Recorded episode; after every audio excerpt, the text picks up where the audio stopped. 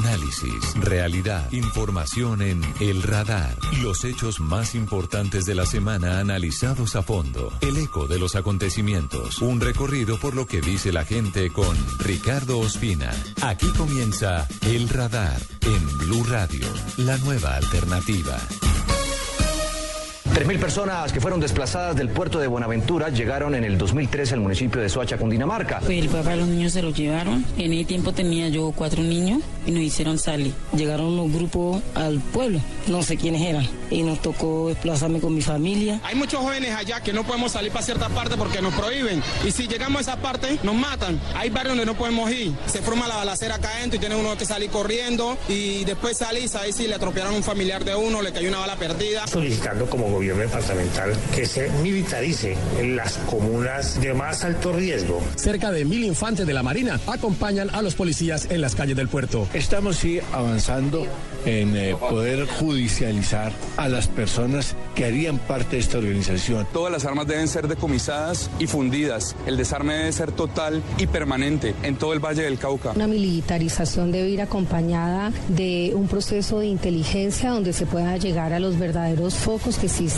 hoy en Buenaventura. El tema no es eh, militar, el tema es social, el tema es de oportunidades para la gente y tenemos que hacer ese énfasis en todos los escenarios. Todos los días se mueren gentes, entre nosotros mismos los matamos, nos hacemos las maldades, lo obligan a uno que se quiera meter a una, una, un grupo y si uno no quiere. Las autoridades están en alerta ante la ola de crímenes y los casos de personas que han aparecido desmembradas en varios sitios del puerto. Algunos de ellos con ciertos niveles de violencia inusuales. Podemos hablar de más de 12, 13 personas desmembradas en lo que va corrido de 2013 y en lo que arrancamos ahora en el 2014. Y algo lamentable es que pican a los seres humanos para que no quede huella. Se llegó a algunas casas donde pudiera haber indicios de que esas personas que han sido descuartizadas pudieran haber sido estos hechos ocurrido ahí. Tenga la absoluta convicción que ahí no vamos a bajar la guardia porque sabemos que ese es uno de los retos más importantes que tiene nuestra fuerza pública. Con banderas de Colombia, a ritmo de música y reunidos en las puertas de las casas, los bonaverenses dijeron no más a la extorsión, al robo y a las muertes violentas. Ya, hasta aquí, ya, un basta, porque estamos cansados de luchar con, por nuestro puerto. Buenaventura lo que necesita con urgencia es una oferta social de promoción. Creemos que el trabajo del gobierno nacional tiene que apuntar más allá, no solo reflejarse en el tema de seguridad, sino en, aspectos sociales que son lo que de una u otra manera preocupa y tranquilizan a los bonaverenses.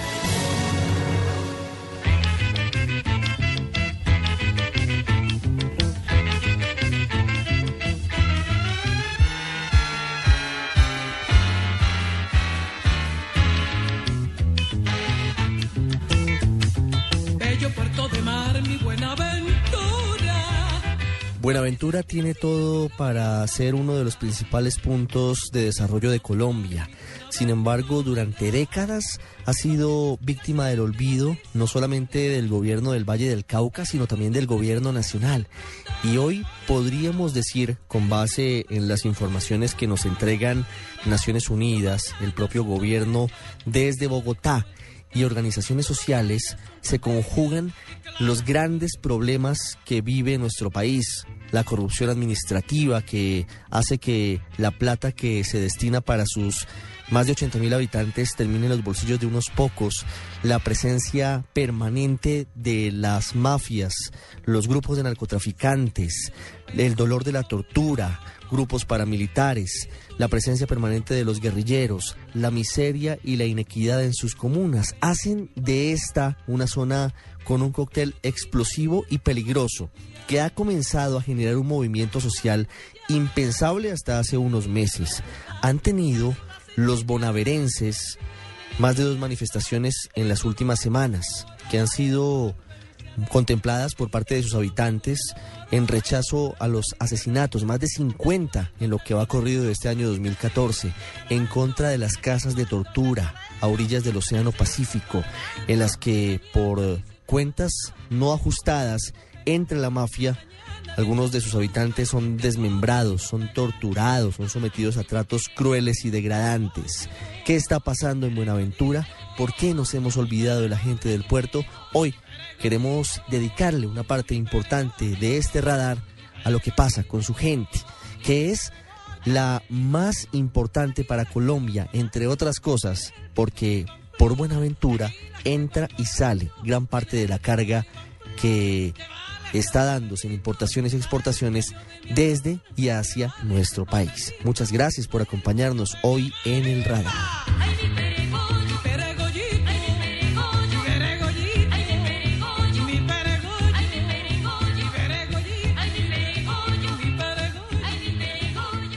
Estamos detrás de los hechos de la semana en El Radar de Blue Radio. Buenaventura es el principal puerto colombiano sobre el Océano Pacífico. Fue fundado en 1540 por don Pascual de Andagoya.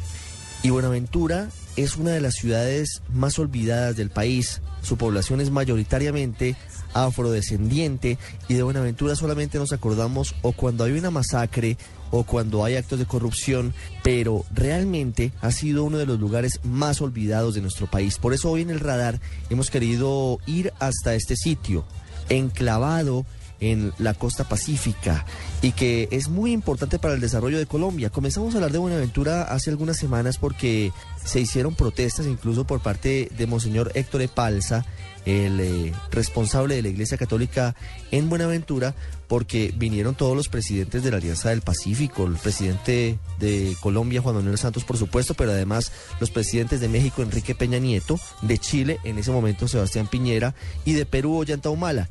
Y la cumbre de la Alianza del Pacífico se hizo en el Atlántico, se hizo en el Mar Caribe, se hizo en Cartagena.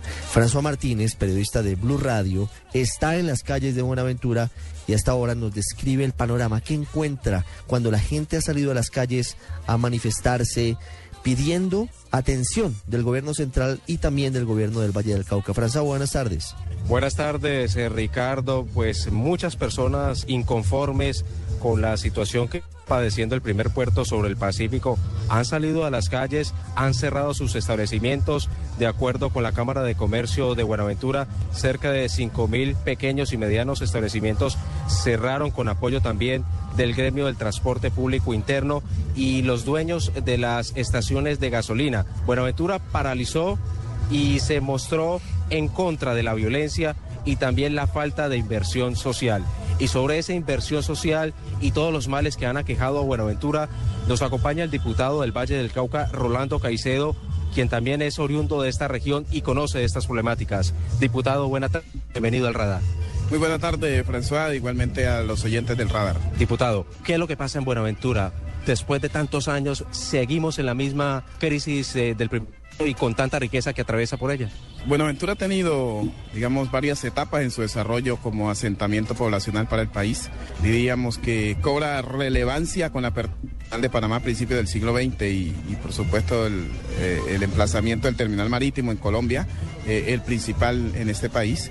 Y a partir de ello se desarrolla una dinámica eh, poblacional y económica que poco a poco va generando una, una, población cada vez más amplia, más grande, pero que en ese desarrollo poblacional estuvo más marcado sobre la dinámica portuaria, pero eh, fue débil el gobierno en términos de planificarla como un, eh, una ciudad, como un puerto, un pueblo para, para la vida, para la residencia. Y en los últimos años una población importante del eje cafetero se ha venido a residenciar en esta ciudad. Ricardo, lo escucha el diputado Rolando Caicedo. Diputado Caicedo, buenas tardes. Muy buenas tardes, Ricardo. Diputado, yo primero quisiera que pintara para los oyentes de Blue Radio en Colombia y en el mundo cómo es Buenaventura, que describiéramos cómo es su cielo, cómo es su mar, cómo es su clima, cómo son sus gentes. Para iniciar, Buenaventura está en el departamento del Valle del Cauca. Y hablando un poco de cifras, ya que tú me invitas a eso, Ricardo, el Valle del Cauca tiene una um, superficie de, en, en, cifras redondas, 22 mil kilómetros cuadrados. Eh, son 42 municipios en el Valle del Cauca. Entonces, comparemos esos 22 mil kilómetros cuadrados que tiene el Valle del Cauca, Buenaventura ocupa la tercera parte de la superficie de este departamento, más de 6 mil kilómetros cuadrados. Eso implica que como puerto, como centro poblado en el Pacífico es importante y según cifras del DANE, eh, se asientan cerca de 400 mil habitantes, pero que también hay que reconocer que es una región eh, biodiversa cruzada por inmensa cantidad de ríos de un paisaje precioso. Eh, permíteme destacar el río Yurumangui, el río Cajambre, entre otros, son ríos que nacen en la cordillera occidental y desembocan al Pacífico, al océano. y en cada uno de estos ríos ha vivido la gente, la población afrodescendiente en distintas veredas. Entonces, eh, eh, manifiesto que en términos de la distribución poblacional, en la ciudad vive el 90% de la población, pero que también viven eh, cerca de 30 mil habitantes ubicados en los pueblos o pequeñas veredas que están entre el más grande, entre 1.500 habitantes, y el más pequeño que puede ser de 14 habitantes. Diputado, ¿qué es lo que está pasando en materia de violencia en Buenaventura? Desde hace varios años se vienen disparando los índices de homicidios y de, otros hechos relacionados principalmente con el narcotráfico. Ahora estamos de nuevo mirando hacia el puerto porque hemos descubierto con horror que al borde del mar del Océano Pacífico hay unas casas en las que algunos criminales torturan y descuartizan a sus víctimas. ¿Por qué se llegó a ese nivel de degradación en Buenaventura? Bueno, esto lo que describe son reflejos de una problemática que ha estado asentándose en Buenaventura en los últimos 30 años, que tiene que ver con el tema del narcotráfico que hemos vivido en Colombia y que especialmente se ha reflejado en Buenaventura como puerto de entrada o salida de, mercancías, por supuesto lícitas, pero que también ilícitas. En esto se hace presente hoy, recordemos la década eh, del año finales de los 90 y comenzando el año 2000 eh, Buenaventura eh, lamentablemente fue una triste, un triste escenario cuando llegan las eh, hordas de paramilitares a apoderarse de la ciudad. Comenzaron con las dinámicas de extorsión en ese momento o, de imponer a los comerciantes el pago de algún tipo de, vacunas para sostener la guerra. Y mucho de eso es hoy lo que vemos, ¿no? esto se ha quedado, se convirtió como una práctica, así los paramilitares eh, institucionalmente o no sé, oficialmente se nos ha dicho mejor, eh, se han eh, desmovilizado, pero quedaron las secuelas, quedaron las huellas de eso y hoy mucha gente que estuvo en, en, esta dinámica del crimen aprendió esas prácticas y hoy la están aplicando a manera de delincuencia común. Lamentablemente, y es lo que hemos reclamado en diferentes espacios, eh, los respectivos alcaldes eh, no visibilizan esta problemática como tal, ni igualmente se trazan eh, políticas para atender este fenómeno que está desangrando, sí, ha seguido desangrando a, los pobladores de Buenaventura. Diputado Caicedo, gracias por haber contado en Blue Radio lo que está pasando en, su ciudad, en su puerto, en Buenaventura. Muchísimas gracias, Ricardo. Eh, es un gusto servir.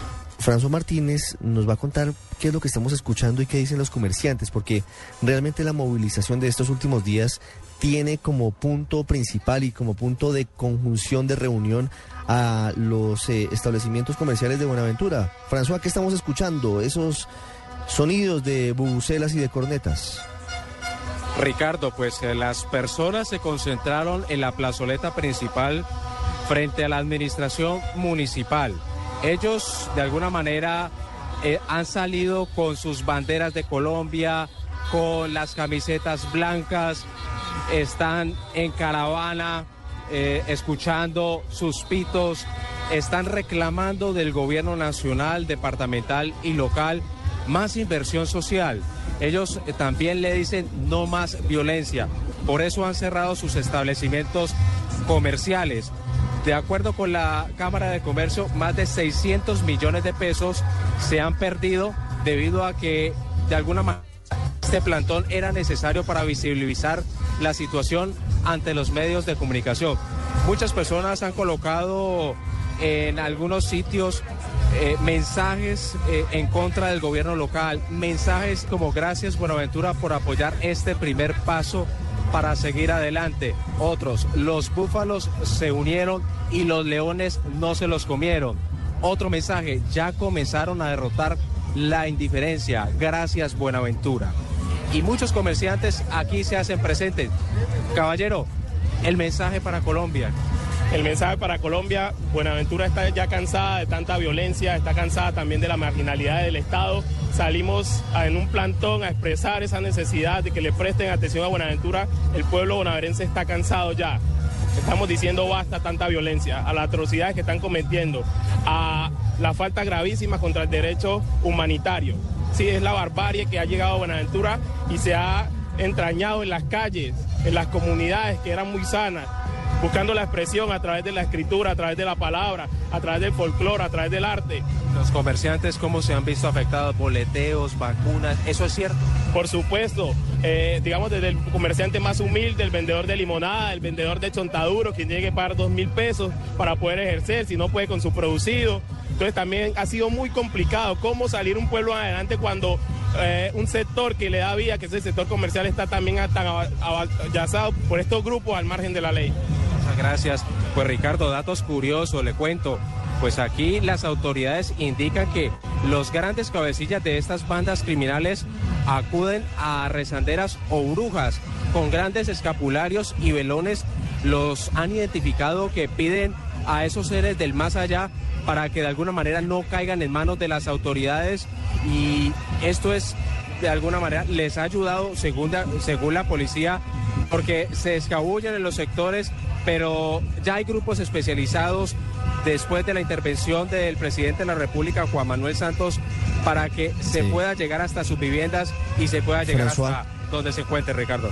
Quiero preguntarle las famosas y tristemente célebres casas de pique que son unas chozas de madera ubicadas cerca a la playa en las que se cometían las más terribles violaciones de derechos humanos, torturando, desmembrando gente en Buenaventura, ¿ya fueron tumbadas como lo anunciaron las autoridades o siguen en pie? Ricardo, esas casas eh, son las denominadas palafitas, son casas abandonadas que están contiguas al Océano Pacífico. Son viviendas totalmente de madera y que de alguna manera allí en ese sector de Bajamar se ubica la extrema pobreza. Pues la orden es destruirlas, pero son muchas viviendas, eh, Ricardo, las que se encuentran abandonadas y desde este sector podemos apreciar que todavía continúan.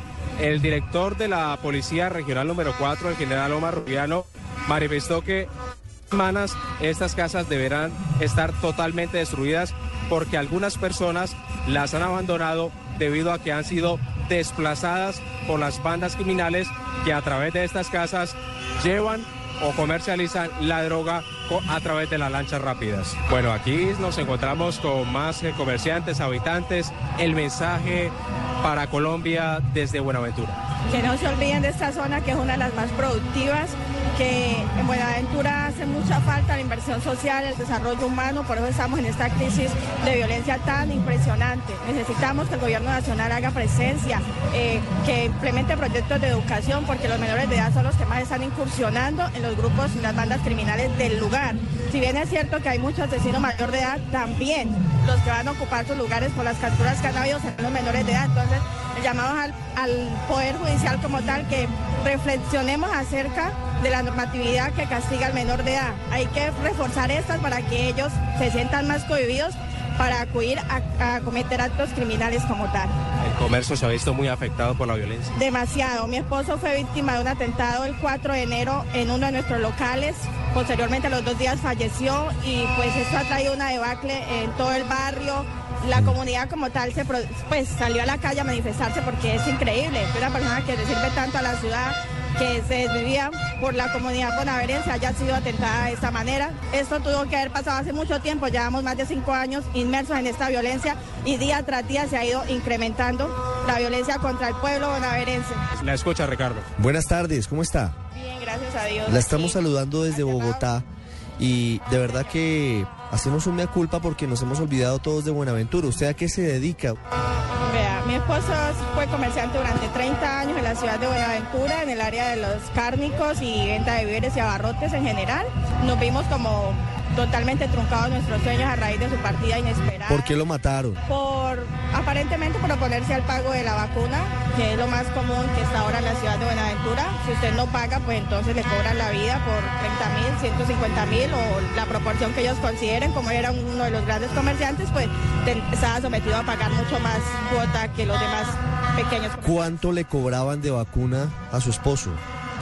Pues eso no se puede medir porque ellos diarios, depende del grupo que asista, pues uno quiere 30 mil, otros 150 mil, otros ya piden son por millones porque no pueden ver que alguien esté trabajando, que está llenándose de plata, entonces hay que compartir con ellos para que ellos puedan ir a cometer sus actos delictivos con el dinero de los comerciantes honestos y honrados de este pueblo. Y cuando usted habla de grupos, ¿qué grupos son? Aquí hay delincuencia común, la empresa y los urabeños. O sea, bandas criminales dedicadas al narcotráfico y también delincuencia común. Mire, para ustedes, ¿cuál es el principal problema hoy en Buenaventura? El principal problema ha sido la gran indiferencia del pueblo que apenas hasta hace un mes con la marcha del 18 de febrero pues vino como a despertar y a tomar conciencia de que gente si no nos unimos no vamos a vencer esto. Y la segunda fuente es que hay una corrupción muy alta desde la, administración distrital, un alcalde que ha sido totalmente señalado por la población como colaborador de los grupos de los jurabeños y entonces obviamente ha venido un ataque de la empresa si usted pertenece a este grupo, entonces lo atacamos y pertenece al otro también. Y si usted es honrado y honesto, pues entonces nos tiene que colaborar para nosotros financiar esta guerra insaciable contra la población civil prácticamente, porque es que aquí no, nosotros estamos desarmados contra ellos. Sí, es, es muy grave lo que, lo que me está diciendo usted y lo que están diciendo otras personas sobre posibles vínculos del alcalde Bartolo Valencia con grupos criminales. ¿Hay pruebas de eso? Pues existir mucho. Lo que pasa es que el gobierno nacional se ha hecho de ojos cieguitos y no manda de intervención de Contraloría, Procuraduría, que son los que deberían de venir a ver el manejo del municipio como tal para uno llegar pues como a concretar. Muchas fuentes que podrían ser totalmente fidedignas apuntan a que el alcalde pertenece al grupo de los jurabeños, pero nadie hace nada, todo el mundo está callado, todo el mundo sabe que la fuerza pública como tal en Buenaventura tienen una como te explico, una nómina paralela que le funciona al crimen armado organizado en esta ciudad. Mire, una, última pregunta. del señor alcalde también. ¿Usted cómo, cómo recibe la presencia del presidente Santos hace unas horas allí, la presencia del ministro de Defensa, del director de la Policía Nacional, la intervención que ordenan indefinida en Buenaventura? ¿Cómo le parece esa posición del gobierno? Me parece que es una medida totalmente absurda por el momento en que la mandó a tomar, ¿sí? Porque Buenaventura lleva cinco años inmerso en un conflicto impresionante que con el paso de los días se fue recrudeciendo pero la presencia del presidente como tal pues no favorece porque el mismo alcalde salía a decir que qué pereza, que eso era innecesario que el pueblo se rebotara de esa manera, entonces por eso él no participa. El señor ministro, pues las medidas pueden ser muy buenas, pero todavía la comunidad sigue siendo resistente porque uno como ciudadano sabe que en la esquina de su casa está el bandido y al frente está la policía y no pasa nada. Todo el mundo sabe que ese es el que mata y aquí está la supuestamente fuerza legítima del Estado y no se hace nada. Ah, sí, vino el presidente Santos, pero ¿y qué? No pasó nada. La solución no es mandar a militarizar Buenaventura, la solución es hacer la inversión social a este pueblo que le produce billones de pesos al país y que no se ve retribuido en esa inversión efectiva, como sería la educación, la salud, el empleo, el desarrollo urbanístico de Buenaventura. Buenaventura es una ciudad con una traza de 30 años, por Dios, no tenemos acueducto 24 horas. Aquí todos los días hay localidades donde pasan 20 y hasta un mes sin una gota de agua, gente que se baña con coca, se tienen que ir a recogerlas a pozos porque no hay agua. ¿Y qué es lo que pasa? El señor alcalde prefiere vender el agua que produce el río Escalerete a las grandes embarcaciones que vienen del extranjero, las surte sus tanques y la ciudad con bonaverense se queda sin agua durante días y a veces meses.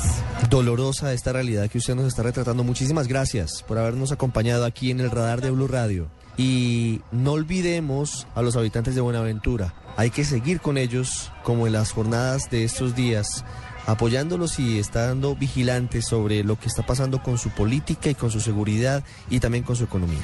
Efectivamente, Ricardo, pues eh, las personas se cansaron de tanta violencia y tanto olvido estatal y se le pide también al alcalde de esta localidad, Bartolo Valencia, que también invierta lo que se recoge en impuestos y que intervenga de inmediato a la empresa de aguas Hidropacífico. François, gracias. Hay varios informes que dan a conocer cuál es la cantidad de recursos que se giran por parte del Ministerio de Hacienda y del Ministerio de Transporte y de otras entidades para los más de 300 mil habitantes del puerto de Buenaventura. Es una de las zonas más olvidadas, como lo hemos señalado, pero lo más curioso es que la cantidad de dinero que es girado es muy importante. Lo que han detectado desde varios sectores es que mucho de ese dinero va a los bolsillos de unos pocos, se va por ese hueco negro de la corrupción.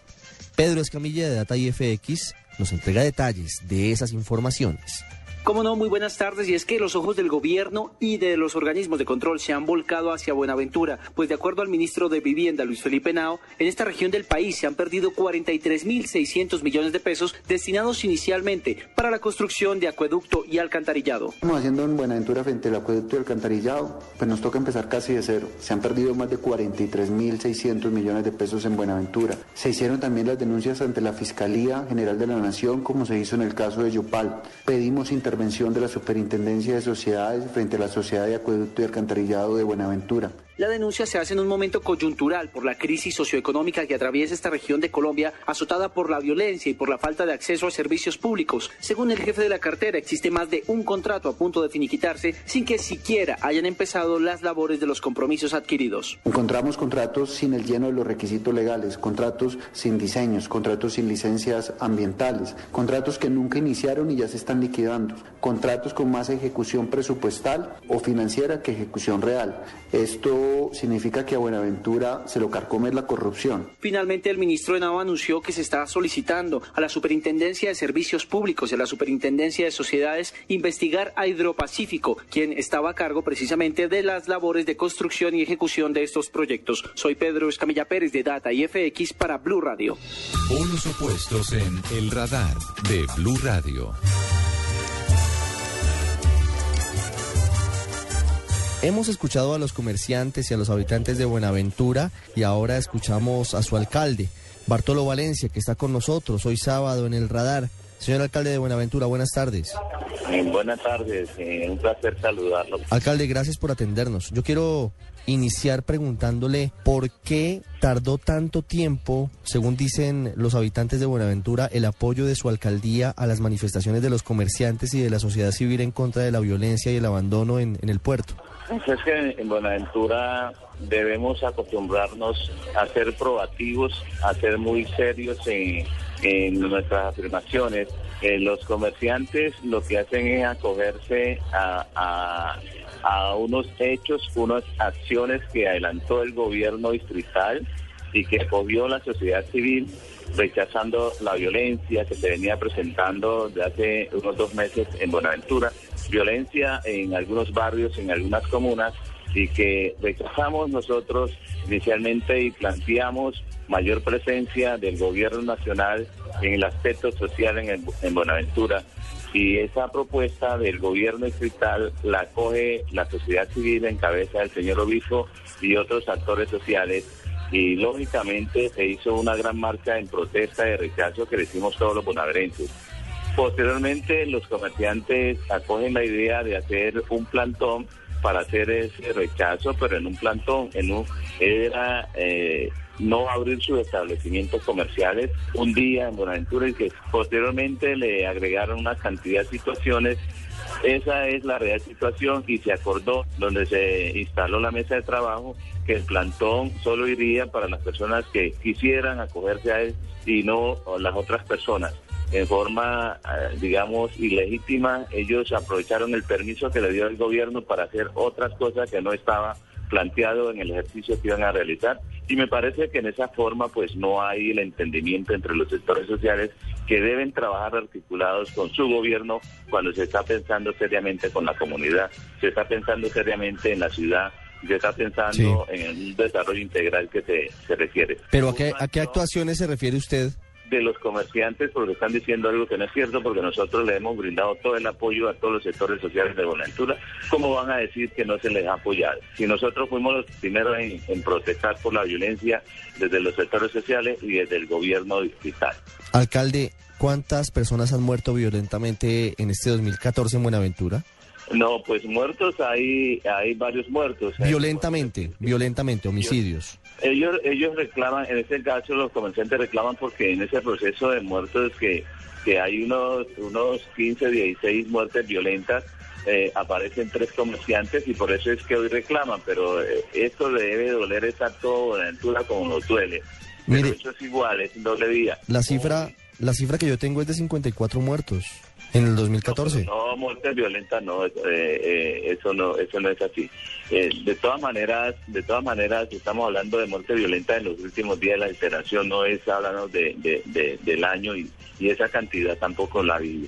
La protesta de los comerciantes es porque en esos muertos que se han dado en los últimos meses aparecen tres comerciantes y entonces hoy y, y tenemos que reconocer que es importante que se pronuncien, que protesten, porque nadie está de acuerdo con la violencia, pero hoy lo hacen es porque eh, son afectados tres de ellos. Alcalde, eh, la Defensoría del Pueblo es la que registra que este año hay 54 muertes violentas en Buenaventura. ¿Está mintiendo el defensor del pueblo Jorge Armando Talora? Bueno, que se revise, que se revise con la con la estadística que se lleva eh, se lleva acá en fiscalía, que se lleva en la en la digamos eh, las autoridades competentes para para entregar las cifras eh, científicas cuando se determina una muerte violenta y cuando son muertes por otros motivos. Eh, y muertes ha habido y ha habido la, la alteración del orden público, ha habido muertes violentas, nadie está diciendo que no, porque eso es cierto, y por eso se ha convocado la mayor presencia de la fuerza pública, pero también hemos dicho mayor presencia en lo social, por eso convocamos al gobierno nacional y ha habido ese, ese, ese compromiso del gobierno, tanto nacional como gobierno local. Y no es del agrado para los bonaerenses que haya eh, esa intención de estigmatizar a Buenaventura, de estigmatizar al gobierno que viene trabajando por Buenaventura integralmente, sin exclusiones. Alcalde, Trabajamos Sí. incluyentemente para la comunidad. ¿usted qué ha hecho para controlar los niveles de violencia en Buenaventura? Todos los colombianos saben, conocemos que el orden público le corresponde al gobierno nacional y venimos trabajando en esa articulación con el gobierno nacional y nosotros venimos eh, haciendo presencia en los barrios, en las comunas donde hay la afectación, con la fuerza pública, con la Policía Nacional, la Brigada, eh, viene Infantería Marina, el Ejército Nacional, todas las autoridades, toda la fuerza pública, con el acompañamiento de Fiscalía, haciendo ese apoyo que es lo que le corresponde precisamente al gobierno distrital, al gobierno nacional, más la gestión para atender la parte social, que es lo que requiere hoy Buenaventura cuando presenta un rezago histórico de más de 50 años en sus necesidades Claro. no Son, atendidas. son muchas, muchas necesidades de Buenaventura y sus habitantes, pero con todo respeto, alcalde, quien es el jefe del orden público en los municipios y en las ciudades es el alcalde, no el gobierno nacional. Desde hace más de un año hemos conocido la presencia de esa escabrosa y terrible modalidad de tortura y desmembramiento de personas en las llamadas casas de pique. ¿Usted hizo algo para evitar que siguieran presentándose? Es que no se ha demostrado que en Buenaventura existan casas de pique, no se, ha, no se ha demostrado científicamente que existan casas de pique. Lo que se encontró en el recorrido que hizo Fiscalía, que hizo la Fuerza Pública y las autoridades fue unas casas desocupadas donde no habían habitantes y por eso hubo esa presunción que a lo mejor en esas casas cometerían esos delitos. De manera que no hay nadie que, demuestre en Colombia que en Buenaventura están casas de pique. O sea, usted niega, o sea, eh, el alcalde de Buenaventura, yo podría titular, dice que no existen casas en las que hay torturas en Buenaventura. Porque no existen, porque no existen. O sea, yo lo puedo titular así, usted puede señalar categóricamente que en Buenaventura ni la empresa ni los urabeños torturan ni descuartizan gente. El ministro de Defensa lo dijo el ministro de Defensa y, y- y es que no se ha demostrado científicamente que existen en Buenaventura casas de pique. Son personas malintencionadas que siempre aspiran a estigmatizar a Buenaventura, que sacan ese tipo de noticias sin ninguna prueba, sin ningún fundamento. Y las denuncias de las ONGs y los pedazos de restos de personas que encuentran cerca de esos sitios allí, Son, son ¿De qué son? que tienen que tienen que configurarse con el, con el apoyo que necesita Buenaventura para re- resarcir su situación, eh, digamos, deficitaria que tiene desde el punto de vista de la inversión social que necesita Buenaventura. Por y si no existen, si no existen casas de pique, ¿por qué ordena usted demolerlas? No, casas desocupadas porque hay un proceso de reubicación de, eh, de familias de un lugar a otro y se quedaron esas casas sin demoler, por eso hay que demolerlas porque ese es el compromiso que existe con el gobierno. Alcalde, ¿usted tiene vínculos con los urabeños? No conozco de qué me habla porque el vínculo que tiene Bartolo Valencia Ramos es con la comunidad de Buenaventura. No, no pertenezco a, a, ningún grupo al margen de la ley. Yo sé que hoy, hoy le duele a algunas personas que hay un alcalde que no tiene, no tiene compromisos de otra naturaleza con ningún grupo ni con ninguna persona que esté al margen de la ley, sino que el compromiso mío es con la comunidad de Buenaventura, mm. como siempre lo he dicho en todos los estados. Se lo pregunto porque varios de los manifestantes hoy le dijeron a Blue Radio que usted tenía vínculos con los urabeños y que por eso se había disparado la violencia en el municipio. Ah, precisamente pues son, son ellos los actores de todo el problema porque aquí, aquí en Buenaventura, aquí en Buenaventura nunca se ha, se ha escuchado eso de la gente de Buenaventura, la gente nativa de Buenaventura, eso es invento de que quienes precisamente hayan participado en esos procesos con, con organizaciones al margen de la ley y que hoy le han traído el problema a Buenaventura y quieren endilgárselo a, a los ciudadanos de bien de Buenaventura como el alcalde que es un ciudadano de bien que lo ha demostrado que mi trayectoria ha sido transparente en la comunidad de Buenaventura. Alcalde Valencia, gracias. Gracias a usted. Después de haber compartido con los comerciantes, después de haber estado con la gente en las calles, después de haber escuchado cómo se va la plata de Buenaventura en manos de los corruptos y después de haber hablado con el alcalde actual del puerto, cuestionado por posibles vínculos con grupos irregulares, nos queda la reflexión sobre cuál puede ser el granito de arena que podemos plantear todos para solucionar los graves líos que tienen nuestros hermanos en Buenaventura, a quienes no olvidamos y nos falta todavía mucho por hacer. No solamente es cuestión de funcionarios. Hacemos una pausa y ya regresamos al radar.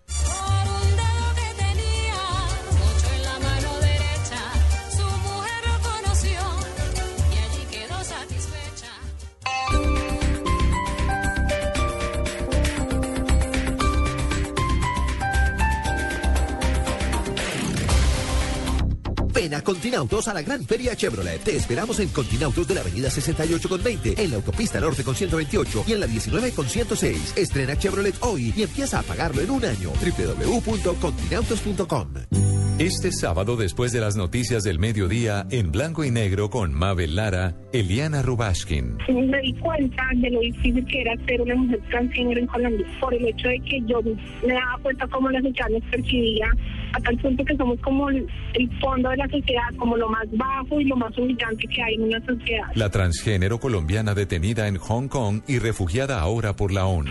El día que llegué a Hong Kong, mi vida cambió dramáticamente todo. su drama en una conversación este sábado con Mabel Lara, en blanco y negro, porque todos tenemos algo que contar, por Blue Radio y bluradio.com. La nueva alternativa.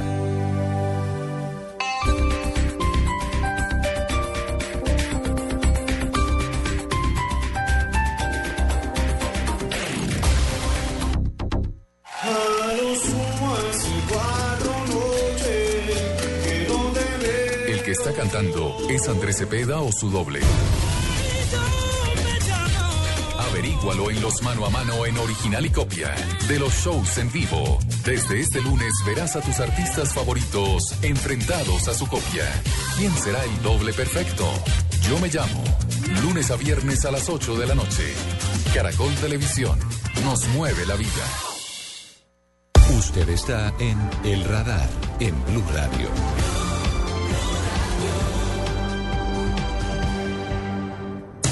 El vuelo que realizaba la ruta entre Kuala Lumpur en Malasia y Beijing en China perdió contacto con la torre de control dos horas después de despegar.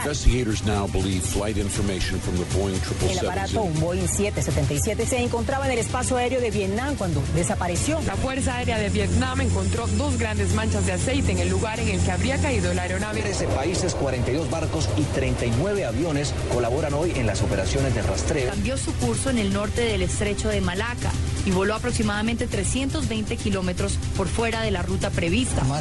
Malasia Airlines nos ha dicho que no hay información aún. Dicen que tengamos esperanza y paciencia hasta que haya un reporte. Una de las hipótesis apunta a un atentado terrorista. La razón es que dos de las personas que aparecían a bordo tenían pasaportes robados en Tailandia. Uno de ellos es Noor Mohammad Merad, de 19 años, y no tendría ningún vínculo con organizaciones terroristas. Del otro iraní aún no se conocen detalles. Entre más información tenemos, más podemos descartar que ellos estuvieran involucrados en conductas delictivas. No quiero especular porque quiero suplicar que todos estén bien y nosotros estamos tratando de hacer todo lo que está en nuestras manos para encontrar el avión. La falta de precisión llevó a que el gobierno de Vietnam dejara su participación en la búsqueda, condicionándola a que las autoridades de Malasia ofrecieran información más precisa. Los familiares de los pasajeros del avión desaparecido en Malasia llaman a los teléfonos celulares de los tripulantes y aseguran escuchar el tono de llamada, sin embargo, nadie contesta.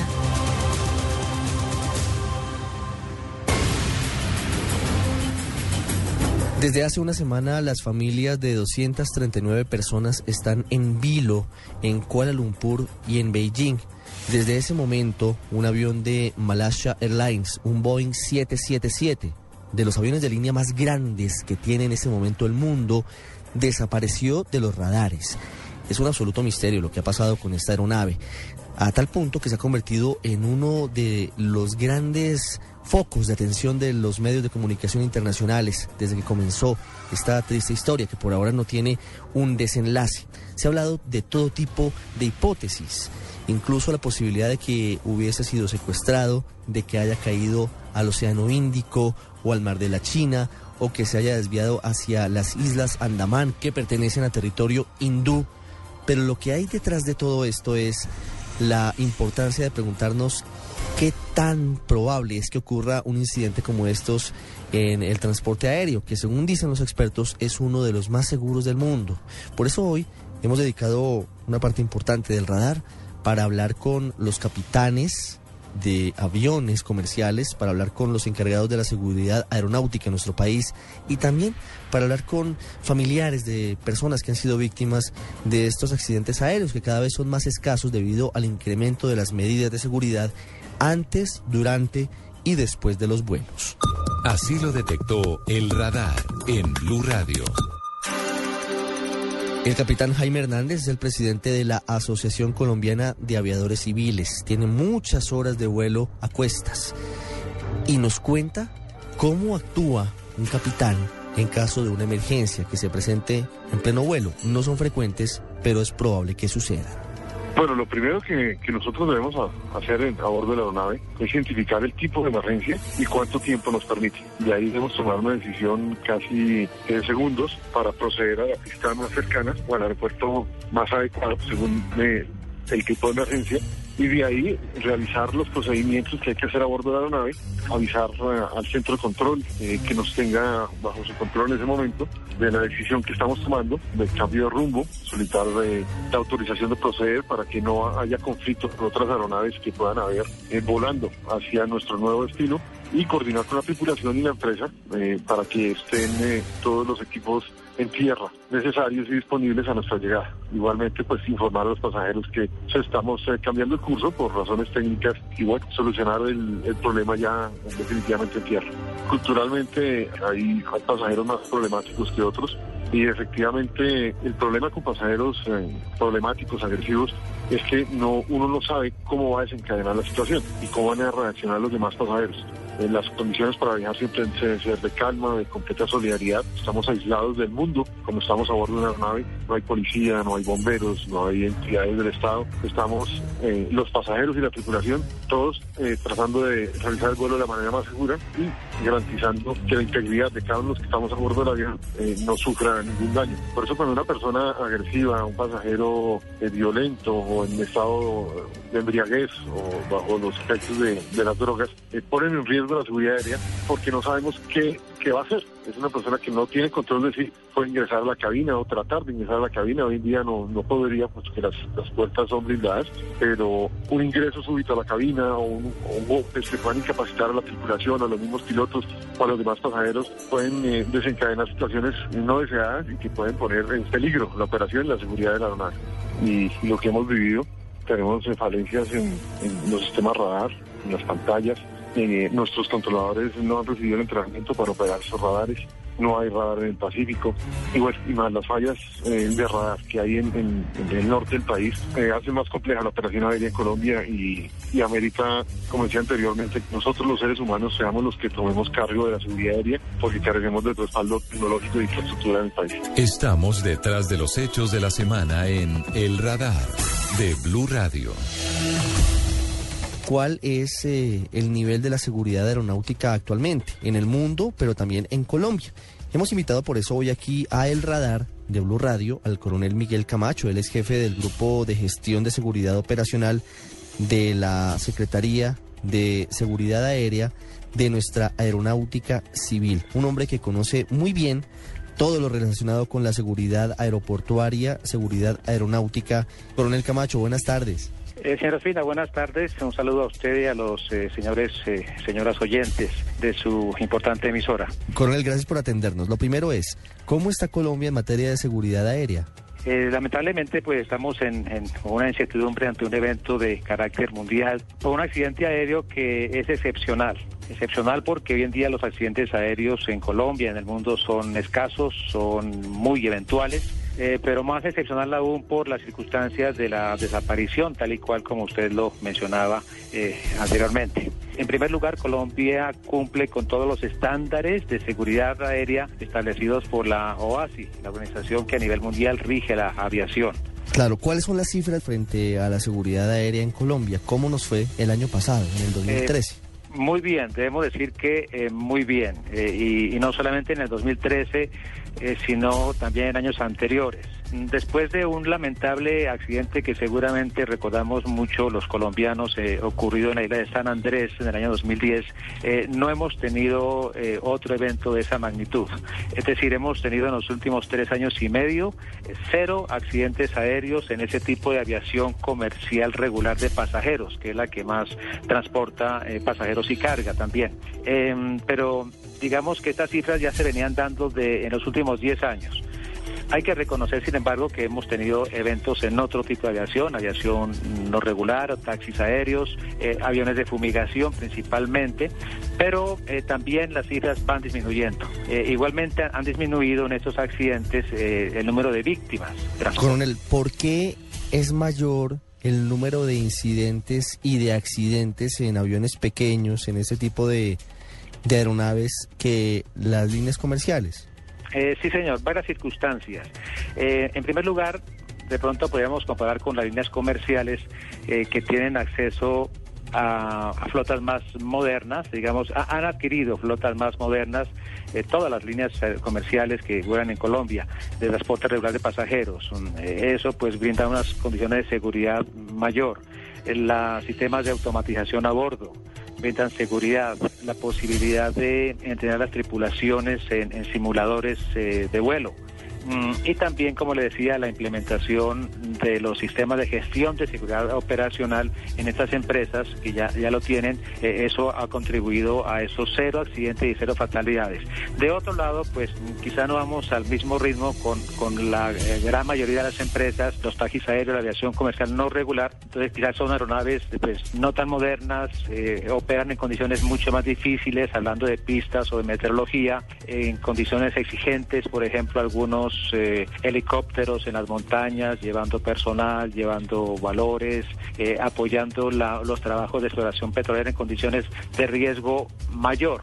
¿Por qué se presentan episodios como el del avión de Malaysia Airlines del que estamos hablando y al que hace algunos años enlutó a los brasileños con un avión de Air France que iba desde Sao Paulo hasta París? ¿Por qué se presentan esos agujeros negros, podemos decirlo, en la aviación que se convierte en uno de los sistemas de transporte más seguros, pero que presenta ese tipo de situaciones eh, que nos pone a todos como en, preocupación y con un poco de alerta. Claro que sí. Eh, bueno, eh, hablemos primero del caso del avión de Francia, un caso eh, que tiene algunas similitudes con el caso que ocupa el mundo en estos días, el caso de Malasia, pero que em, terminó pues después de varios años con siendo totalmente esclarecido. En el caso del avión de, em, de Air France de hace unos años, lo que ocurrió fue de pronto una mala eh, un, mal, un mal manejo, interpretación de la automatización por, por tripulaciones jóvenes. Recordemos que en el momento en que se presentó el evento, eh, iban dos copilotos eh, volando el avión, el piloto estaba en su periodo de descanso, algo que estaba establecido por norma y legalmente autorizado, digámoslo así. Entonces, en conclusión, fue, digamos, un mal manejo de la automatización, una mala interpretación de las capacidades y limitaciones del avión que lo llevaron a una pérdida de control y el avión terminó pues en el mar con alguna dificultad, pero se logró ubicar el avión finalmente, rescatarlo después de dos años y llegar a conclusiones válidas. Eh, este caso, pues el, avión de Malasia Airlines tiene algunas similitudes porque es un avión de capacidad de similar al Airbus de... Estamos hablando de un avión Boeing 777, 777, sí.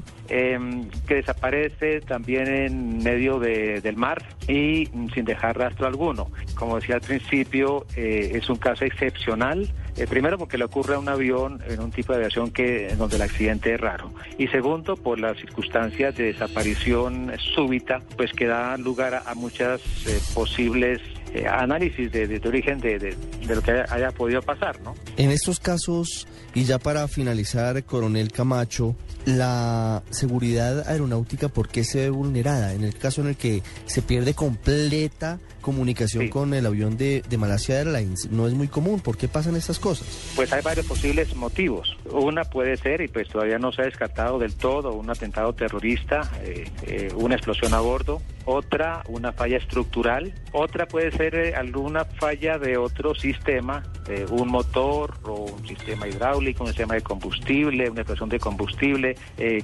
que haya ocasionado una explosión de esta magnitud. Em, lo raro es que, em, diferente a otros casos, em, no haya ninguna señal, ninguna traza de radar que haya de indicios sobre lo que hubiera podido pasar. Eh, las explosiones, por graves que sean, por súbitas y por catastróficas, siempre dejan algún eh, rastro en el radar, alguna evidencia en tierra o en el mar, eh, y esto es lo extraño de lo extraño de este avión. Es decir, son unas circunstancias únicas que por supuesto alertan, crean desconfianza en el usuario pero que repito son excepcionales. un accidente de esta magnitud es, único. Yo sí quisiera, verdad, reiterar eh, a nuestros a sus oyentes, a nuestros oyentes colombianos, reiterarles una Es un mensaje de tranquilidad, de, confianza en nuestra aviación civil colombiana, en donde las empresas están haciendo las cosas muy bien en materia de seguridad. Debemos sentirnos eh, seguros y que este evento pues no, eh, no nos haga desconfiar de las operaciones aéreas colombianas. Coronel Miguel Camacho, muchas gracias. No, señor, con mucho gusto y estamos atentos a ampliar en algún momento otros temas sobre la seguridad operacional, la seguridad aérea en Colombia. Una buena tarde. Usted está en el radar en Blue Radio. El último gran accidente aéreo que sufrió Colombia se presentó el 16 de agosto del 2010 en la pista del aeropuerto del archipiélago de San Andrés. Un avión de aires quedó partido en dos sobre la pista de esta terminal. Dos personas perdieron la vida en este incidente. Es un milagro que no haya habido más víctimas fatales. Jorge Lombo es tío de María Camila Angarita, una de las dos víctimas fatales de este insuceso aéreo, y nos cuenta un poco cómo vivieron ese momento y lo que ha ocurrido en sus vidas cuatro años después. María Camila. Ella estudiaba en el Colegio Femenino de Cundinamarca y, le gustaba mucho el fútbol. Y era hincha de millonarios, de que sí, pero ella como cualquier niña con ilusiones, ¿no? De vivir y su estudio, ¿no?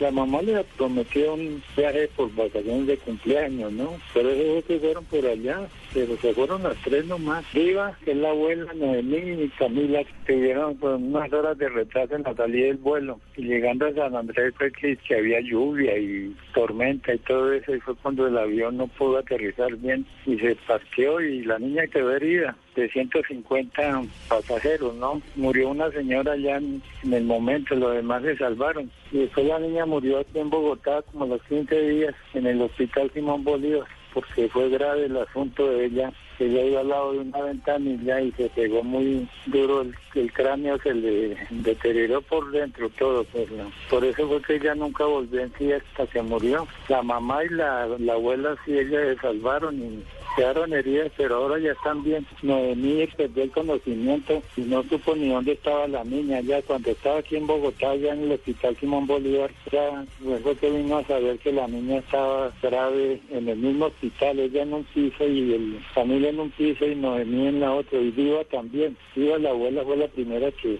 que la que salió del hospital porque ella fue como una golpe en las costillas así todo el cuello el impacto todo ella la mantuvo un poco de tiempo con aparatos como ortopédicos bajas todo eso. Sí yo me acuerdo que, todo el tiempo hubo una señorita de, de la compañía de aviación. Ella estuvo en el hotel aquí en Ciudad Salitre y después en el hospital que la pasaba ella ya pendiente eso. Ya después de que sucedió el accidente a nosotros nos en un hotel aquí en, Ciudad Salitre, ahí a los, a los familiares y nos íbamos como de las 12 del día, estuvimos hasta por la noche cuando ya llegó, llegaron, la niña llegó al hospital Simón Bolívar, ¿no? Y ahí ya nosotros nos dispersamos y hasta que murió la niña y la enterramos y usted sabe que ya cada uno coge por su lado, ya se entendieron, ella fue con la aerolínea, ¿no? Sino que a diferencia de de lo que ha pasado en otros vuelos, lo de Camila y ella fue, un milagro, que de las 150 personas que iban, murió una en el instante que fue una señora allá en San Andrés. Y Camila se murió aquí a los 15 días, de 150 morir dos nomás y salvarse 148, eso es un milagro, ¿no? Después de que murió Camila, Noemí rehizo su vida y viva por otro lado, pero ella ella trabajaba en una empresa telefónica. Ella viajaba, pero aquí a nivel nacional, ¿no? Eso era lo irónico de la vida, que aquí en aviones de Aerotaca y que eso, esos pueblos que ella viajaba como inspectora, eso, nunca le pasó nada. Ya saliendo en un avión más seguro tuvo el accidente, ¿no? Más de 10 países participan a esta hora incluso en la búsqueda del Boeing 777 el MH370 de Malaysia Airlines en Kuala Lumpur, en China, en India, en el Océano Índico y todavía no hay respuesta. Se habla de muchas posibilidades, incluso de un atentado terrorista, porque dos de los viajeros utilizaban pasaportes falsos. Todo por ahora son especulaciones. Aún no aparecen los restos del avión y no se sabe qué le habrá sucedido. Muchas gracias por habernos acompañado en el radar.